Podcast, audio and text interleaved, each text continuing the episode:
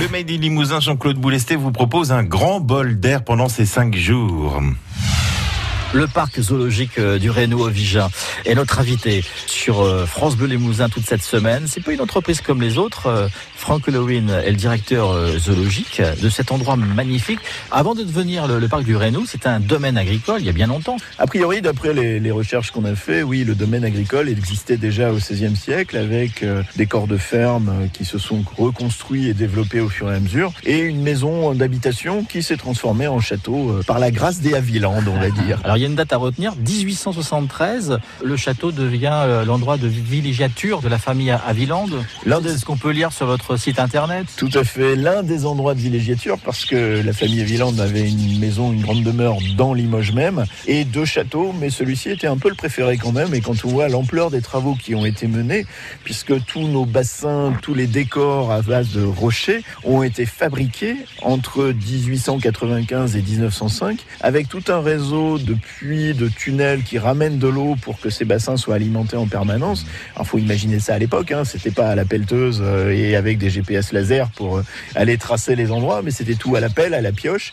Et on imagine le nombre d'hommes qui ont dû travailler dans ces conditions-là difficiles, y compris pour construire le château, c'était loin d'être évident.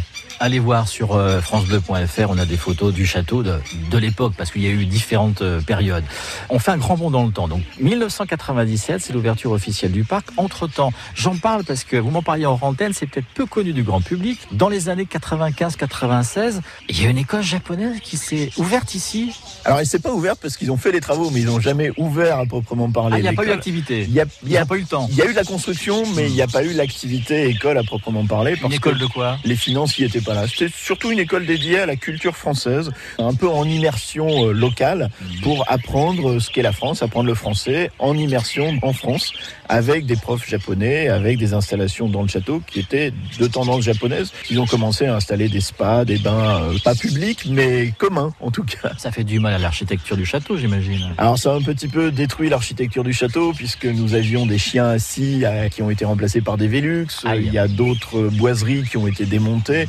Donc oui, ça, c'est une période qui a été un peu difficile pour le château et qui a mené d'ailleurs à son classement au niveau du patrimoine historique. Pas mal pour un bien du coup. Et ça a permis après, comme les choses ont été bloquées, que ce soit un petit consortium d'hommes d'affaires locaux qui a décidé d'en transformer ce domaine en parc zoologique, qui a retravaillé sur le château, remis euh, une toiture qui tenait la route, euh, enlevé tout le lierre qui était en train de détruire la façade et euh, aménagé un peu le château tel que nous le connaissons actuellement. Et nous, on a repris derrière en plus pour aménager une salle pour conférences, une salle d'accueil de séminaires d'entreprise ou d'autres activités avec deux salles annexes de 25 personnes.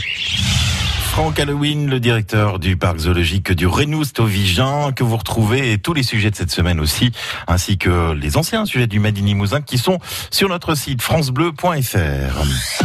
France Bleu Limousin. France Bleu.